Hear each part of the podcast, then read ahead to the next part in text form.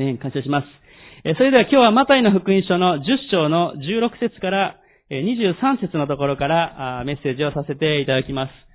え蛇のように賢く、鳩のように素直。前前はですね、蛇のように悟くと、え、なっていましたので、ついつい私は悟くと言ってしまうところがあるんですけど、2017年は賢くと、え、訳されています。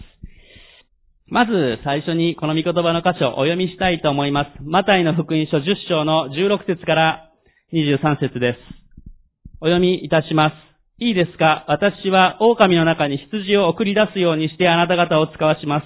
ですから蛇のように賢く、鳩のように素直でありなさい。人々には用心しなさい。彼らはあなた方を地方法院に引き渡し、街道で鞭打ちます。またあなた方は私のために総督たちや王たちの前に連れて行かれ、彼らと違法人に証しをすることになります。人々があなた方を引き渡したとき、何をどう話そうかと心配しなくても良いのです。話すことはその時与えられるからです。話すのはあなた方ではなく、あなた方のうちにあって話されるあなた方の父の御霊です。兄弟は兄弟を、父は子を死に渡し、子供たちは両親に逆らって立ち、死に至らせます。また、私の名のためにあなた方はすべての人に憎まれます。しかし最後まで耐え忍ぶ人は救われます。一つの町で人々があなた方を迫害するなら別の町へ逃げなさい。誠にあなた方に言います。人の子が来る時までにあなた方がイスラエルの町々を巡り終えることは決してありません。今日はこの16節のところからメッセージのタイトルを取りました。蛇のように賢く、鳩のように素直でありなさい。なるほどと思いながらも、蛇のようにというのが非常に引っかかるかもしれません。えー、今日は、まあ、最近こう動物シリーズですね、えー、話してきてる部分もあります。前回は獅子と、で、えー、子羊についてメッセージしましたけども、今日は蛇と鳩 になりますけれども、まず、16節の最初に、こう書かれています。いいですか？私は狼の中に羊を送り出すようにしてと書かれています。まあ、ここでもまたあの、狼と羊という動物が出てきますけども、ここのところをまず理解しなければ、蛇のように賢く鳩のように素直というのが見えてこないかと思います。イエス様は、弟子たちを、町々を巡って福音を伝えるように、えー、そのように送り出していったことが、あこの前のところでも書かれています。えー、今日ここにいる私たちもイエス様によって全世界に出ていき、すべての作られたものに福音を述べ伝えなさいと。ですからこの16節の箇所というのは、弟子たちを送り出したということもそうですし、ここにいる私たちも使わされている、送り出されている一人一人なわけです。そしてその様子というのは、まるで狼の中に送り出される羊のようだと。まあ、ちなみにこれはあの、狼も羊も複数形で書かれています。えー、大勢の狼のところに大勢の羊が送り出されていくということです。え決してなんか、あの、狼がいっぱいいるところに一匹羊が送り込まれてうわーっと食べられるだけだっていう意味ではなくて、羊たちが送り込まれるということが書かれているわけですけども、ここでまずイエス様が言われたいのは何かというと、この私たちが使わされている世の中、そこには多くの危険であったりとか、敵、悪魔、サタンの働きが実際にあるということがまず言えます。それは本当に危険なもの、命を取るようなものなんだということがはっきりと書かれているわけです。そして羊というのは弱く、力のない、そして本当であれば羊飼いがいなければいけない存在なわけです。ね、え、ですから、まるで羊が、この狼の中に送り出されるほど、私たちは本当にこの世の中に入っていく、使わされていくということは、戦いがある。そして、いろんな葛藤がある。困難が実際にあるということをイエス様ご自身が言っておられます。クリスチャンが直面する問題で、例えば、17節のこを見ると、人々には用心しなさい。彼らはあなた方を地方法院に引き渡し、街道で鞭打ちますと。パリサイ人たちであったり、この時であればね、パリサイ人であったりとか、また、あの、当時の政府というか、あ政治の立場からの彼らへの、まあ、ある意味弾圧というか、迫害もあったということです。え、さらに21節を見ると、兄弟は兄弟を、父は子を死に渡し、子供たちは両親に逆らって立ち死に至らせます。あもっと辛いことが書かれてますね。それは、家族の間、また本当に肉親、近い存在からも裏切られる迫害や困難というものを実際に起こるということが書かれているわけです。外的なことであったりとか、また私たちの周り、身近なところのある意味内的なところでも問題が起こってきます。そして、サタンが、悪魔が働くわけです。サタンの働き方っていうのは私たちにはある意味目に見えません。世の中を上手に使ってきます。それは時に何か物であったりとか、何かの環境であったりとか、時にメディアかもしれません。サタンは巧妙に働いてきます。外を使ったり、また私たちの心にも攻撃してきますね。いいじゃないか神様信じなくてもとかね。いいじゃないか御言葉の通りに一回ぐらいなくてもいいんじゃないかとかですね。サタンは上手に巧妙に働いてくる。そのことに対してイエス様は、ですから蛇のように賢く、鳩のように素直でありなさいというふうに言ったわけです。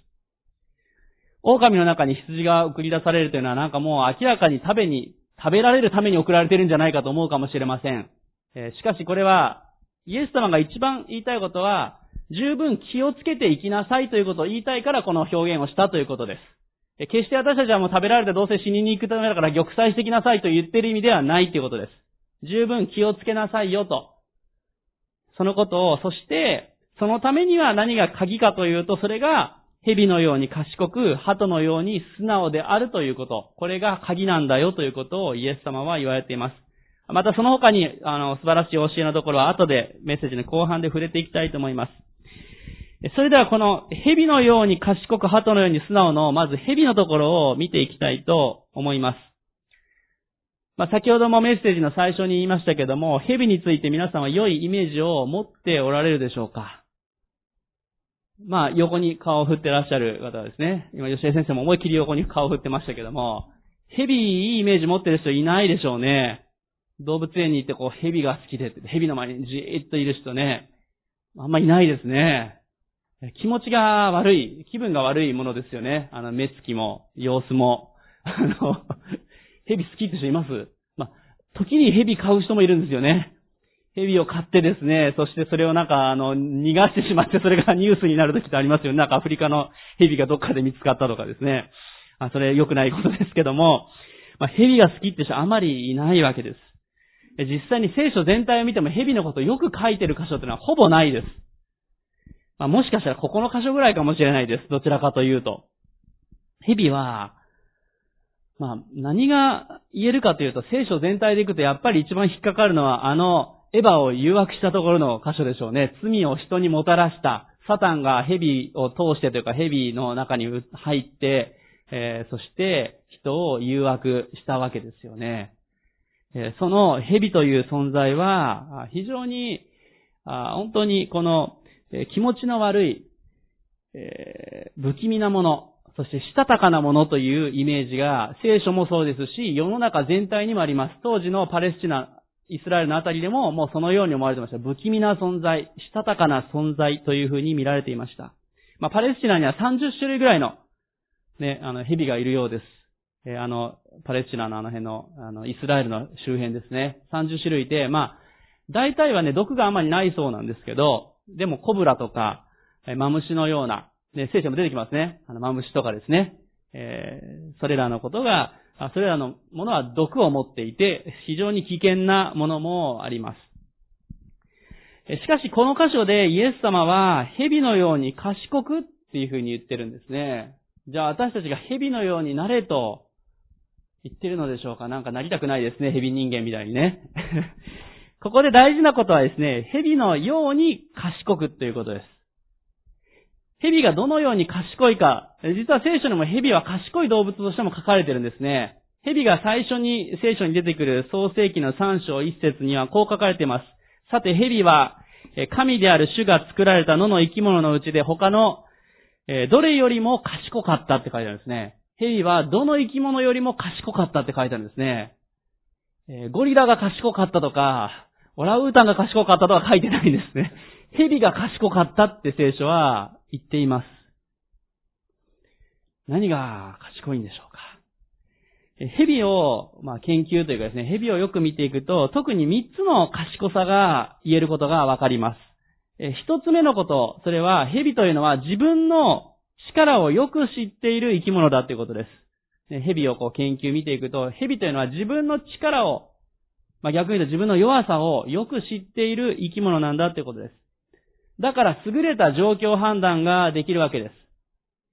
襲うべきか、相手が自分よりもものすごく大きくて、これは叶わないなっていう判断が自分の力が分かっているので、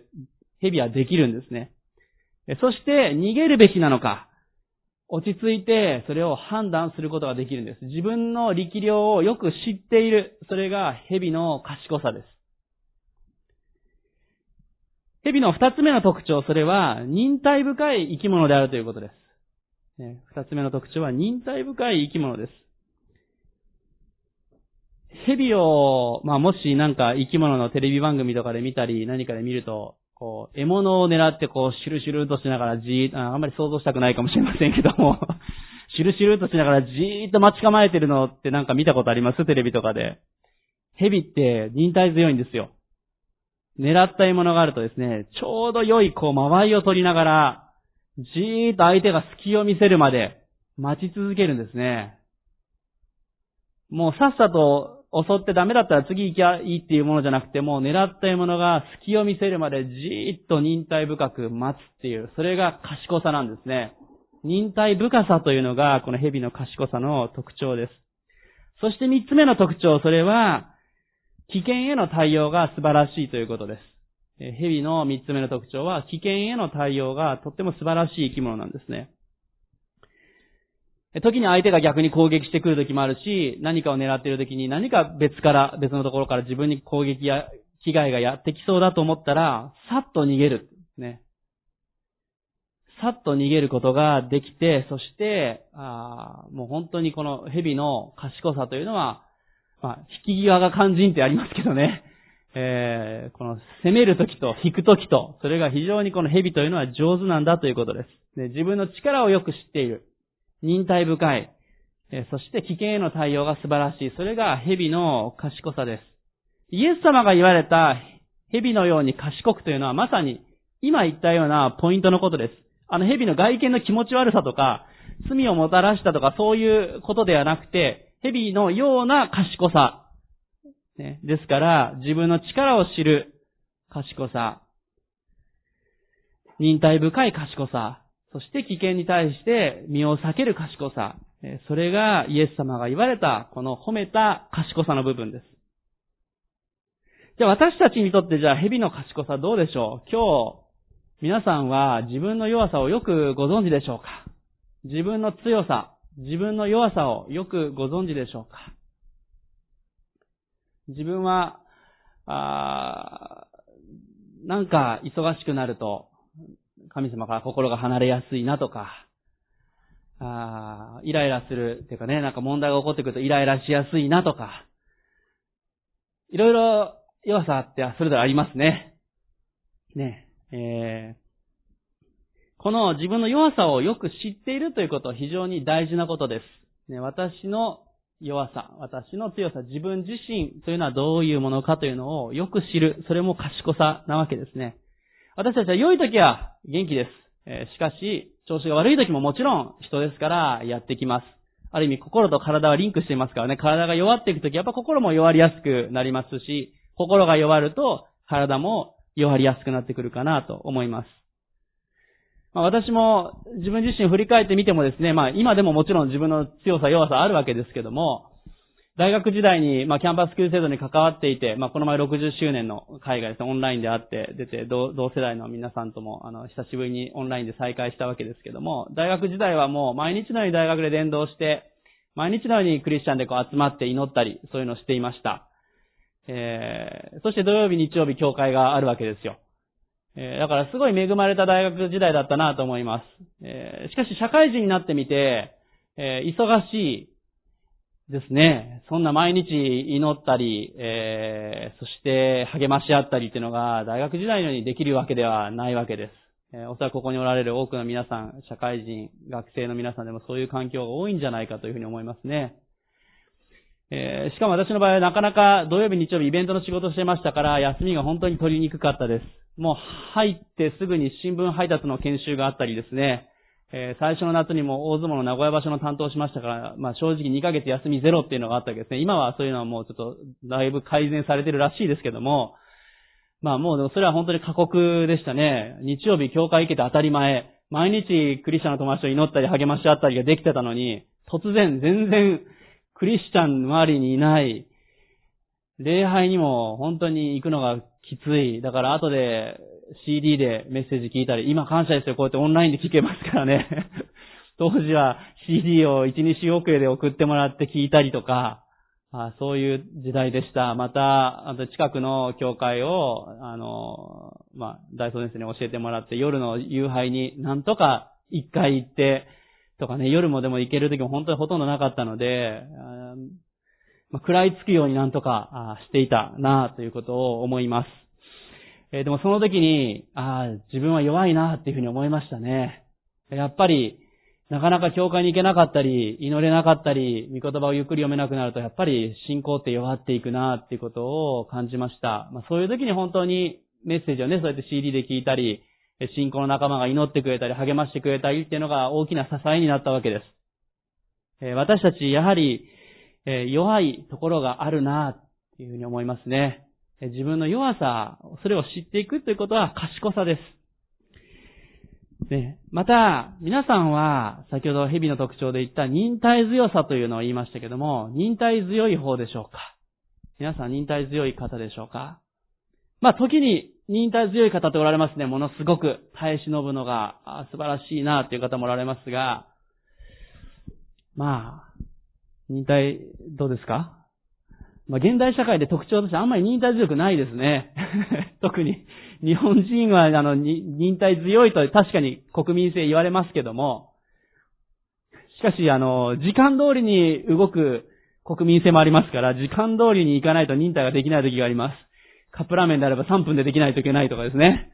電車やバスが時間通りに来るのが当たり前なわけですよ。えー、他の国行くと電車やバスとかが1時間遅れてくるとかってありますからね、今でもね。えー、私たち、すぐに欲しい情報があればインターネットで今手に入れることもできるようになりました。えー、だから忍耐深さというのが失われやすくなってきてるかなとも思いま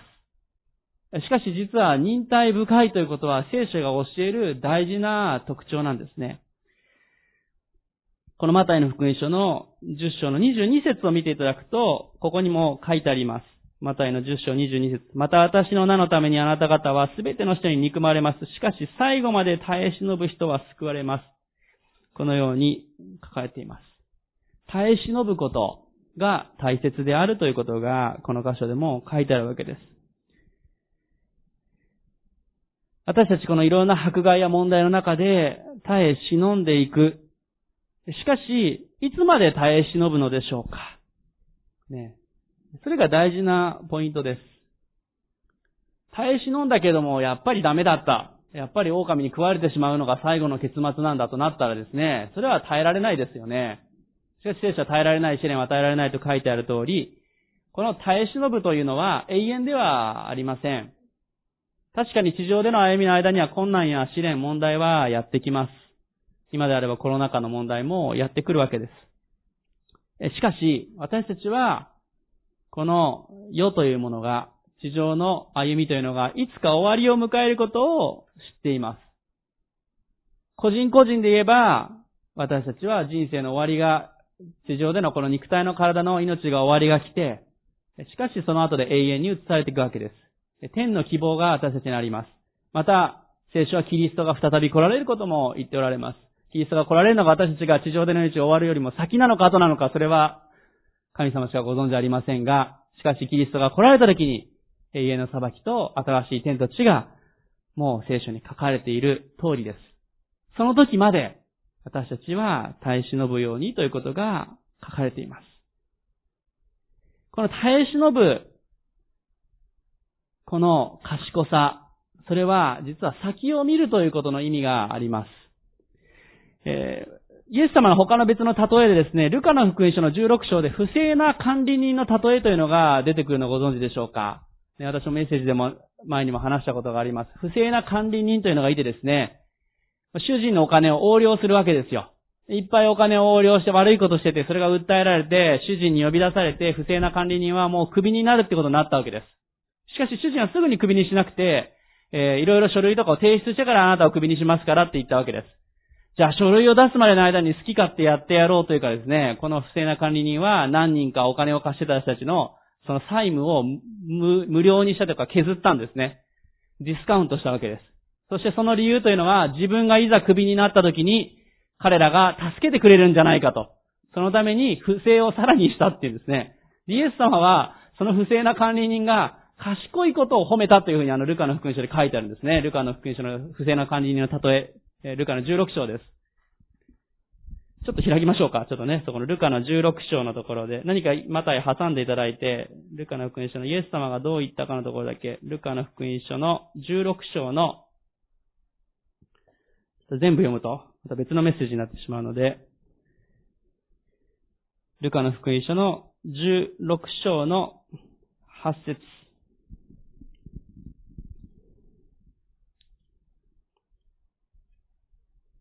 ルカの福音書の16章の8節をお読みいたします。主人は不正な管理人が賢く行動したのを褒めたこの世の子らは自分と同じ時代の人々の扱いについては光の子らよりも賢いのである。ここでもこの賢いという言葉が出てくるわけです。神様は不正を喜ぶ方ではありません。罪を犯すことをずる賢いこのある意味悪自体に関しては否定しておられます。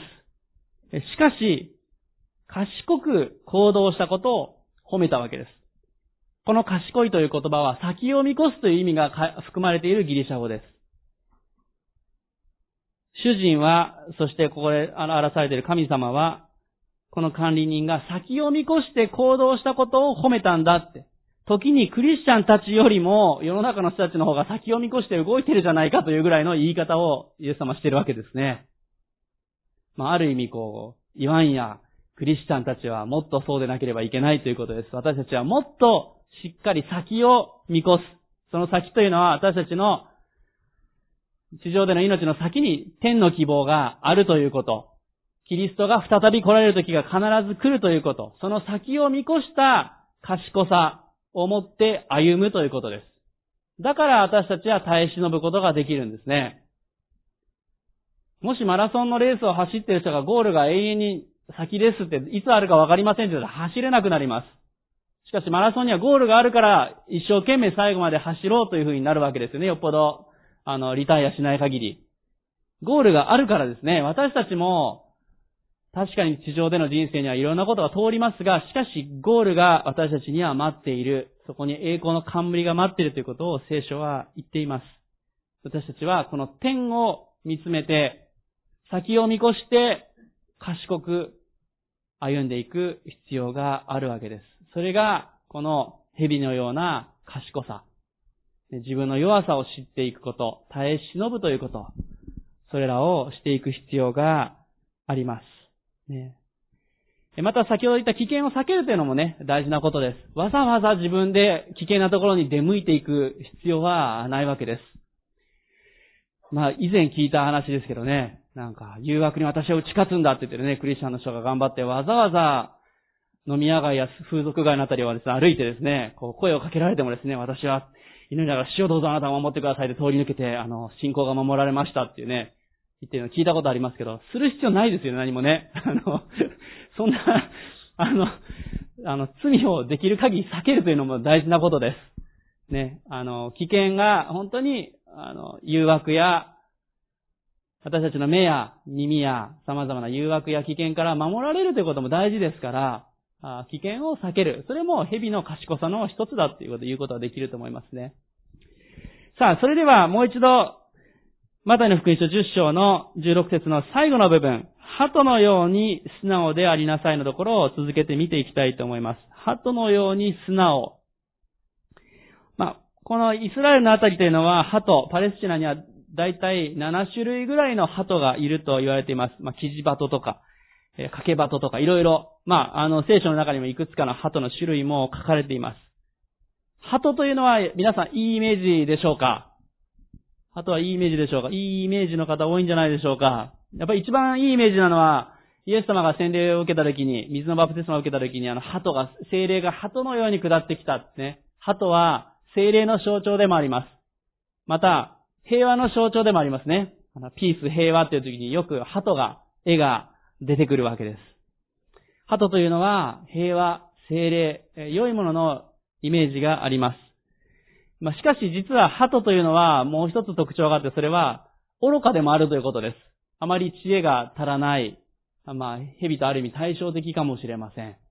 えー、愚かなほど純粋ということが言えるのかもしれませんね。この、鳩のように素直でありなさいとマタイの10章の16節に書かれていますけれども、えー、ここで素直というギリシャ語は、アケライオスというギリシャ語が使われています。これは、混じり気のない、純粋なという意味のギリシャ語なんですね。この鳩のように素直の素直というこの言葉は混じり気のない、純粋である、純真であるという、まあ、純真というのがまさに鳩の姿かもしれません。そういう意味がここにあります。鳩ってね、あの、餌、公園とかで巻かれたのを思い、思い出してとか、イメージ、巻いたことありますか？鳩って餌巻くと絶対やってくるんですよね。で、バッと動くとバッと逃げるんですけど、また餌があるとまた戻ってくるんですよね。あの、もう純粋なんですよ。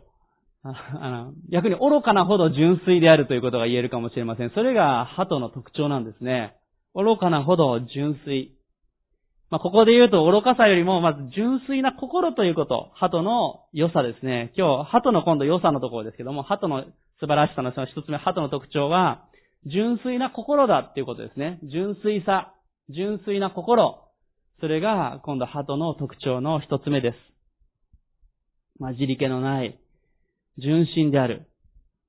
そして鳩のように私たちが素直であるということは、私たち自身も神様の前に素直で純粋でなければいけないということです。えー、クリスチャンの元東大の総長だった柳原忠夫さんという方がですね、旧約聖書の預言者に関してね、このように言ってらっしゃいます。えー、預言者の資格は年齢や人生の経験によるのではなくて、えー、素直に神の示されたものを見て、語られることを聞いて、これに加えることなく、また減らすことなく、そのまま純粋に伝えることを任務とするため、素直で真実な性格を要求され、人の顔を恐れない勇気を必要としますと。旧約聖書の預言者の特徴について、この柳原さんは言っておられます。付け加えることなく、減らすことなく、素直に神様の言葉を受け取って、素直にそれを純粋に伝えることができる器、それが旧約聖書における預言者の役割だったって彼は、ま、まとめてるんですね。これは、今日の私たちに、私たちもある意味こう、預言者的な役割が、この今現在私たちも与えられていますから、主によって使わされている私たちも、神様からの御言葉を純粋に受け止めて、純粋にそれを伝えていく。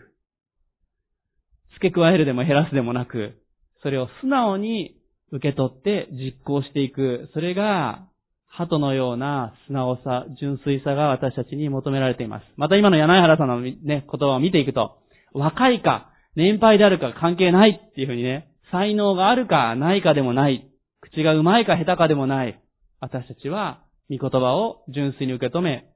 そしてそれを素直に実行して言い表していく。それが大事です。神様が求めておられるのは、そのような器。そして私たちがそのように作り変えられていくことであると思います。皆さんは今日、素直、純粋でしょうか？主の前にぜひ、純粋な心を持っていきたいなと、えー、そのように思います。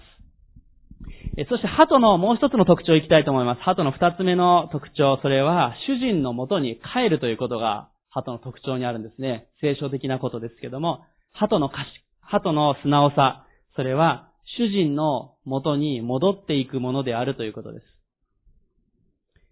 まあ、ハトというののヘブル語は、まあ、ヨナーっていうんですね。まあ、どっかで聞いたことがある言葉なわけです。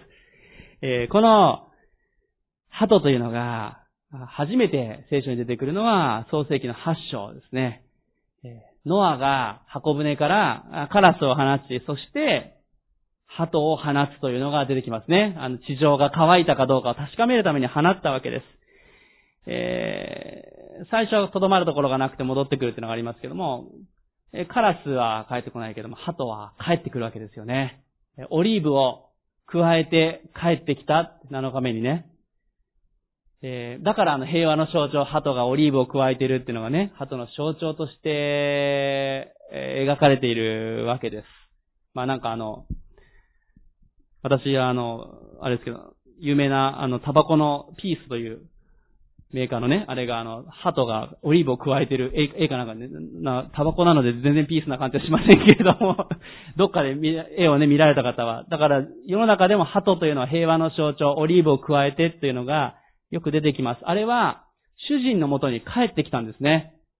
もうオリーブ加えるぐらいだから別に外にもう自由に痛いところにゆっくりいてもいいわけです。しかし、鳩というのは戻ってくる存在なんですね。えー、少し前、郵便配達とか今みたいになる前はですね、鳩が郵便物を届けたりとかいうのもあったわけですよ。昔の、あの、戦国時代とかでもそうですけどもね、鳥が、こう、物を伝えたりとかですね、何かを運んでいったりというのは実際にあったわけですね。あまあ、伝書鳩っていうのはありますよね。伝書鳩っていうのがあります。えそれは、鳩というのは100%主人のところに戻るという特徴があるわけです。新しい場所に使わされていったとしても、元の場所に戻ってくるという、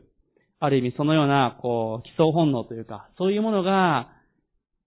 鳩にはあります。そしてそれは鳩の素直さから来るものなんですね。愚かなほど純粋。だから、新しい場所に行っても元の主人の元にしっかりと戻ってくる。これは、この鳩のような素直さというのは私たちにも言えることです。私たちもこのように使わされていますが、主のもとに戻るように私たちは作られている存在です。いやーもうこんな失敗人間、こんな弱い私たちではダメかなーって。もう、そのまま戻らないとかじゃなくて、私たちに主は戻ってきなさいというふうに言ってるわけですね。時に私たちは自分の弱さよりに罪を犯してしまう足らなさに気づく時があります。しかし、主は私たちに悔い改めなさい、戻ってきなさい。あの、宝刀息子の例えのように、主は手を広げて待っていてくださいます。私たちも、鳩のように素直に主人のもとに戻る。あの、宝刀息子のね、弟息子の方、下の息子ね、どんな息子だとは思いますけども、彼の良かったことは、我に帰ってお父さんのもとに戻っていった。愚かなほど素直姿だと思いますね。鳩のような素直さというのがそこに出ているかなと思います。もう一つ最後に鳩の特徴、それは受け入れるということです。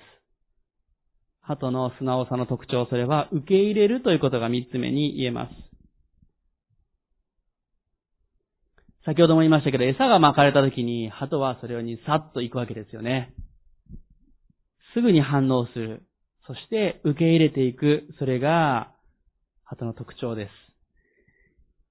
私たちも鳩のように素直と言われたときに、神様からの招きに、神様からの御言葉に素直に応答していくことが、主が望まれていることです。一箇所開きたいと思います。ここ何か挟んでいただいて、ヤコブの一章二十一節を開いてください。ヤコブの一章の二十一節。ヤコブ一章の二十一節。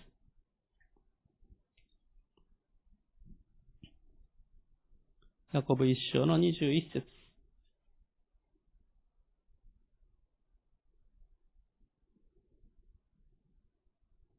ヤコブ一章の二十一節お読みいたします。ですから、すべての汚れや溢れる悪を捨て去り、心に植え付けられた御言葉を素直に受け入れなさい。御言葉はあなた方の魂を救うことができます。悪を捨て去り、そして素直に御言葉を受け取りなさいとこの箇所に書いてあります。鳩のような素直さ、私たちは、あれこれ考えて、自分は今はダメだからもうダメかな、受け入れられないとかじゃなくて、御言葉を素直に、純粋に受け入れていく。時に悔い改めが求められる時もあるかもしれません。心が堅くなになってたら柔らかくする必要があるかもしれません。ね、心が柔らかくないと、御言葉を受け入れることができません。これはイエス様も例えておられますね。耕された地は30倍、60倍、100倍の実を結ぶけれども、岩地であったりとか、茨の地に落ちたところは、種が実を結ばなかった。多くの実を結ばなかったということが書かれています。その通りです。私たちも心が堅くなであれば、御言葉をしっかり受け入れて、実を結んでいく歩みにならないということです。私たちは鳩のように素直に御言葉をしっかりと受け止めていく必要があります。そのためには、御言葉によって心が耕されていくということも大事なポイントです。また先ほどこの受け入れるという時に、鳩は餌に対してさっと来るって言いましたけれども、どうでしょう？皆さんは御言葉の前にして、貪欲なほど御言葉にこう受け入れていく、求めていくことができているでしょうか？正直できる時とできない時があるかもしれません。人の弱さというのはですね、えー、こう隠れたものを出すのが苦手です。隠したい、取り繕いたいっていう弱さを私たち持っていると思います。それは最初の人のアダムとエヴァもそうでした。罪を犯した時に神様がね、どこにいるんだって言った時に彼らは隠れた。体を取り繕った。嘘をついて、ね、あいつが悪いみたいなね、最後蛇が悪いみたいな感じになっていくわけですよね。人のせいにする。それは人の罪の性質ですね。私たちは本当に隠そう、逃げようっていう弱さがあります。しかし、鳩のような素直さというのはそうではなくて、純粋に、それでも御言葉の前に出ていく。ねえ。鳩が私は罪、罪、罪人じゃない、罪人だから、ちょっと悔い改めてしばらくしてから、あの、餌もらいに行きますっていう鳩はいないでしょう。ねえ、鳩は素直に餌の前に出ていくってことです。私たちは自分が砕かれたくない、えー、砕かれるというのは時に痛い経験をする時もあります。しかし、砕かれなければ良い畑にはならないのと同じですね。私たちは本当に主の前に大胆にありのまま出ていき、時に悔い改め、弱さを主の前にさらけ出し、しかし、御言葉は私たちを耕し、豊かな実を結ぶために、それをしていく必要があります。ホルトという方はね、こういう言葉を言っています。えー、E.B. ホルトという方ですね。本当に良い人間は自分自身の意見を傲慢にくどくどと甲高くわめき散らすよりは、神の言葉に耳を傾けることに熱心な人である。ね。本当に良い人間は自分自身の意見を傲慢にくどくどと甲高くわめき散らすよりは、神の言葉に耳を傾けることに熱心な人である。あれこれ私たちは意見を考えたりとか、くどくどとそれを喋ってしまったりとか、自分の意見をわーっと言いたくなる時もあるかもしれません。そうではなくて、本当に良い人間というのは、神の言葉に熱心に耳を傾けるものなんだ。確かにその通りだなと思います。それがこの鳩のような素直さの特徴であると思います。今日も私たちこの御言葉に素直に応答していきたいなと思います。さあ、マタイの福音書の10章に戻って、最後、いくつかこの賢さと素直さの中を歩むために大事なことを3つ4つお伝えして終わっていきたいと思います。マタイの福音書10章の16節以降の後半、17節以降の後半のところから賢さと素直さの中を歩むために大事なこと、いくつかお伝えしていきます。17節と18節をお読みいたします。また10章17節18節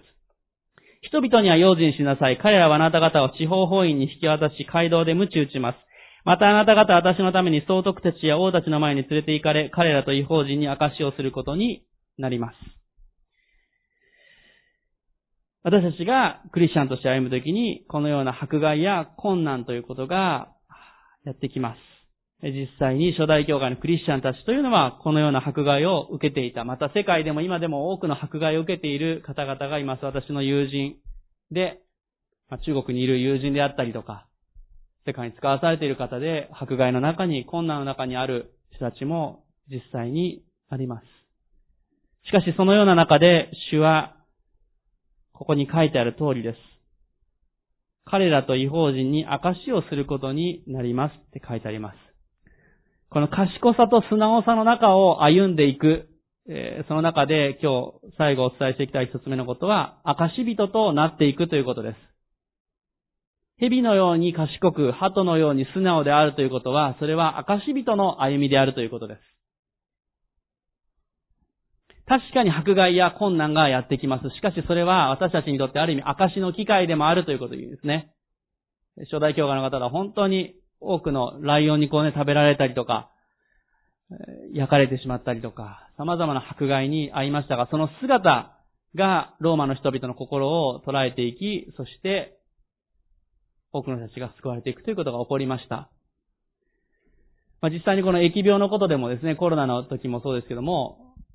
まあ、疫病のことをいろいろ見ていくと、ローマの時でも、初代教科の人たちはローマ帝国で疫病が流行った時に逃げることなく、えー、先出しをしたり様々なことをクリスチャンたちがした、それが多くの人たちの救いに導いたきっかけになったということも書かれています。またあの、宗教改革のルターの時代もペストがヨーロッパで流行ったけれども、ルターたちは炊き出しをして、病の中にある人、弱さの中にある人たちを励ましていったということが書かれています。それが大きな証になっていったわけです。今日私たちどうでしょうか？このコロナ禍の新型コロナウイルスの中で私たちは良い証人として立っていっているでしょうか？大胆に天の希望を伝えていくものとして立っているでしょうか？この困難な時というのは良い証の機会でもあります。私たちが天を見つめた賢い歩みをすること。ね。何があの、疫病や様々な中で初代教会の人たちや宗教改革の頃のクリスチャンたちの姿を人々がそれを見て感動したのかというと、彼らが生き生きと神に仕え人々に仕えていった姿ですよ。彼らは天への希望を持っていたから、聖書に書いてある通り、神を愛し、隣人を愛しなさいという御言葉を実行していたわけですね。私たちも今日、しっかりと天を見つめ、永遠の命をしっかり握りしめて、この死のために用いられていきたい、証人として立っていきたいと思います。大胆さが必要です。あの鳩が餌の前にバッと出てくるような、あの大胆さ。それが私たちにとって必要な部分かもしれません。確かに、蛇のような賢さを持って、ああ、さっきも言ったけども、あまりにもこれ、これは罪の誘惑の危険なところだなっていうのは避ける必要があります。しかし、実際に困難がそれでもやってきます。しかしその時に大胆に福音を伝えるという、この賢さと素直さのバランスを持って私たちは行かなければいけません。続いて19節20節をお読みします。人々があなた方を引き渡した時、何をどう話そうかと心配しなくても良いのです。話すことはその時与えられるからです。話すのはあなた方ではなく、あなた方のうちにあって話されるあなた方の父の御霊です。賢さと素直さの中を歩むための二つ目のポイント、それは、精霊様が力と知恵を与えてくださるということです。精霊様が私たちに力と知恵を与えてくださいます。精霊様が私たちに力と知恵を与えてくださるんですね。私たちは、賢さと素直さといった時にどうでしょう賢くない。そんなに素直で純粋でもないなと思うかもしれません。しかし約束の精霊が私たちの内側に住まわれて、共にいてくださるということです。何をどう話そうかと心配しなくても良いのですと書いてあります。私たちは迫害や困難の中で一人ではありません。主が共にいてくださいます。あの大宣教名でもね、地の果てにまで福音述べ伝えなさい。私はあなた方といつも共にいますとイエス様は言って送り出されたんですね。私たちは狼の中に送り出される羊のようだって言うけど、私たちには羊飼いがおられるわけです。その主はね、狼の中に、はい、行ってらっしゃい、食べられてきなさいっていうわけじゃないです。主は共にいて、また聖霊様が内側に住んでいてくださるという、この素晴らしさの中を私たちは歩むことができるわけです。じゃあこの箇所に書いてあるように、話すことはその時与えられるから、もう何も無計画に突っ込んできゃいいのか。そういうものでもないと思います。別の聖書の箇所ではしっかりと準備をする、備えることの大切さも書いています。だからこそ賢く素直さというのが必要なわけですね。精霊様の語りかけに素直に聞き従いながら、また私たちは良い準備もしていく必要があるでしょう。例えば今度統一記念礼拝がありますけど、何のチラシもなく、何の無計画も、計画もせず、ったら、それはダメなわけですね。よく祈って、主の知恵をいただいて、主の力をいただいて、私たちは備えていく必要があります。皆さんが福音を伝えたい方がおられるでしょうかよく祈りましょう。そして聖霊様の知恵をいただいていきましょう。どのように関わり、どのように話していったらよいか。その上で、でも、素直さが必要です。聖霊様が語られるままに語りますと。そして、19節にあるように、心配を私たちしすぎる時があります。賢すぎると時に心配になりやすくなります。石橋を叩いて渡って叩きすぎて石橋が割れちゃうぐらい心配性になってですね、えー、賢すぎるというのは時に大胆さを失われせる時があるかもしれません。賢さと素直さのセットですね。だから良い知恵を持っていくんですけども、しかし、素直さを持っていく必要が私たちあるわけですね。思い煩うことなく、精霊様に素直に聞き従って前進していく。それが大切なことです。ね、私たちは、この賢さと素直さの中で、しっかりと精霊様の声を聞いていきましょう。どのように家族や友人に福音を伝えたらいいでしょうか？どのように職場の中で証しをしていったらよいでしょうか？よく祈りましょう。そしてよく御言葉を読みましょう。そして互いに祈り合いましょう。蛇のような賢さと鳩のような素直さを持っていくことは大事な鍵だと思います。これはイエス様が使わすときにこれが鍵ですと言った言葉ですから、ぜひこれを覚えたい、そのように思います。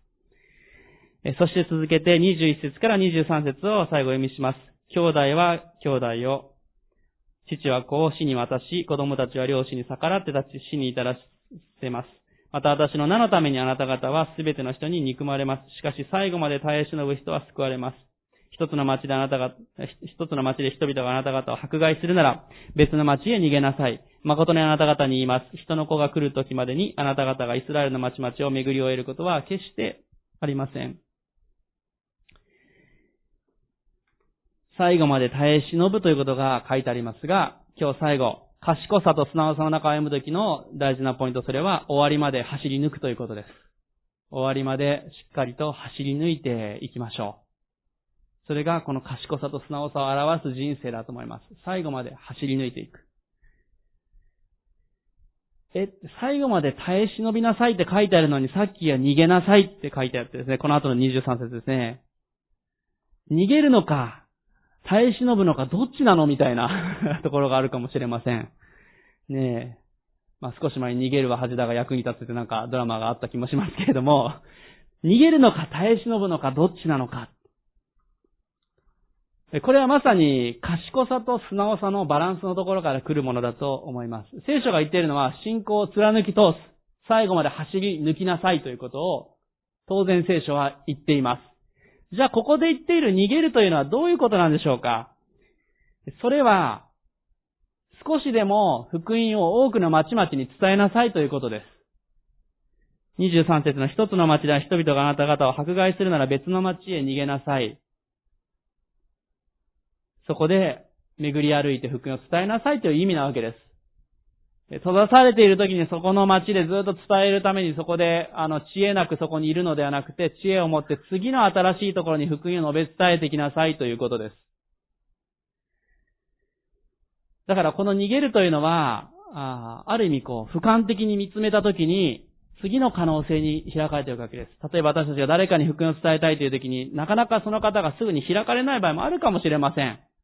違う方に福音を述べ伝えたらいいんだと思います。違う方法で福音を述べ伝えていくこともできると思います。コロナ禍で私たちは、確かにいろんな伝道集会とかが難しくなった。クリスマスコンサートとかもなかなかできなくなった。でもオンラインを通して福音を伝えていったりとか、オンラインを通しての学びが開かれたりとか、様々な可能性も実際開かれていくわけです。家族伝道の機会が開かれたりもするわけです。私たちは、この逃げるというのは、決して否定的な意味で書かれているわけではありません。この先を見越した賢さの中で、少しでも多くの人々に町々に福音を伝えなさいという意味でここでイエス様は言われているわけですね。私が、あの、自分の時間の使い方の大事にしていることは、もし、明日自分の人生が終わるとしたら、どう生きるべきかっていうこと。それが私の人生の多分一番の優先事項なのかなと思って動いています。一週間時間があったらどう動くかな。そうしたらきっと2番目、3番目の優先事項が出てくるでしょう。ね、私だったら福音を述べ伝えていきたいのが、そして、ね、教会のために使えていきたい。それが一つ目のポイントだと思います。もし一週間あったら、次の世代のリーダー育てたいなと私は思いますね。そう考えるときに関西聖書学院で教えたりというのはそのあたりに入ってくるのかなと思います。もし1年あったらどうでしょう？もっと違う3つ目4つ目の優先事項が出てくるんではないかと思います。でも大事です。いつイエス様再び来られるかわかりません。いつ私たちの地上での人生が終えるかもわかりません。気づいたら第一優先のことが後に後になっていて、やれずに終わってしまった人生にならないように、先を見越した賢さと素直さが私たち必要なんじゃないでしょうか。ね、終わりまで走り抜いていくわけなんですけども、そこは、この、賢さと素直さをしっかりと持っていきたいな。私自身もそのように思います。皆さんは、どうでしょう？蛇のような賢さ、鳩のような素直さを今日お持ちでしょうか？私にはないなという方、大丈夫です。イエス様がマタイのこの福音書の中で、精霊が助けてくださる、精霊が語ることを教えてくださると言ってくださってますから、私たちは精霊に強められていきたい。精霊が私たちにこの力と知恵を与えてくださると思います。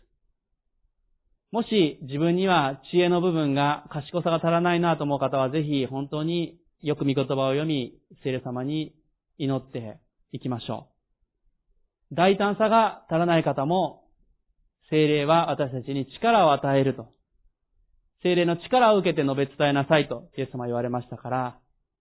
その力を与えてくださいということも祈っていきましょう。両方が必要だと思います。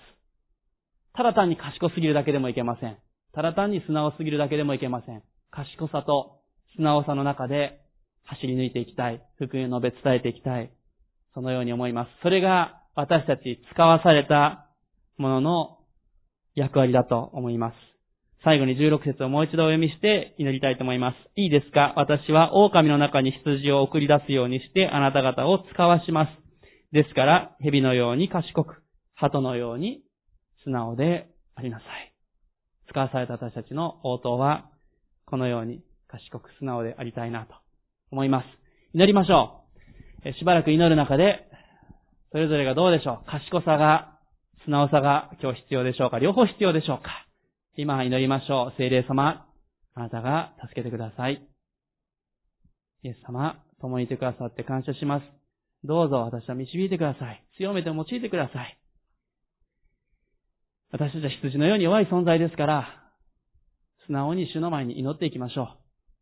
今、しばらく祈りたいと思います。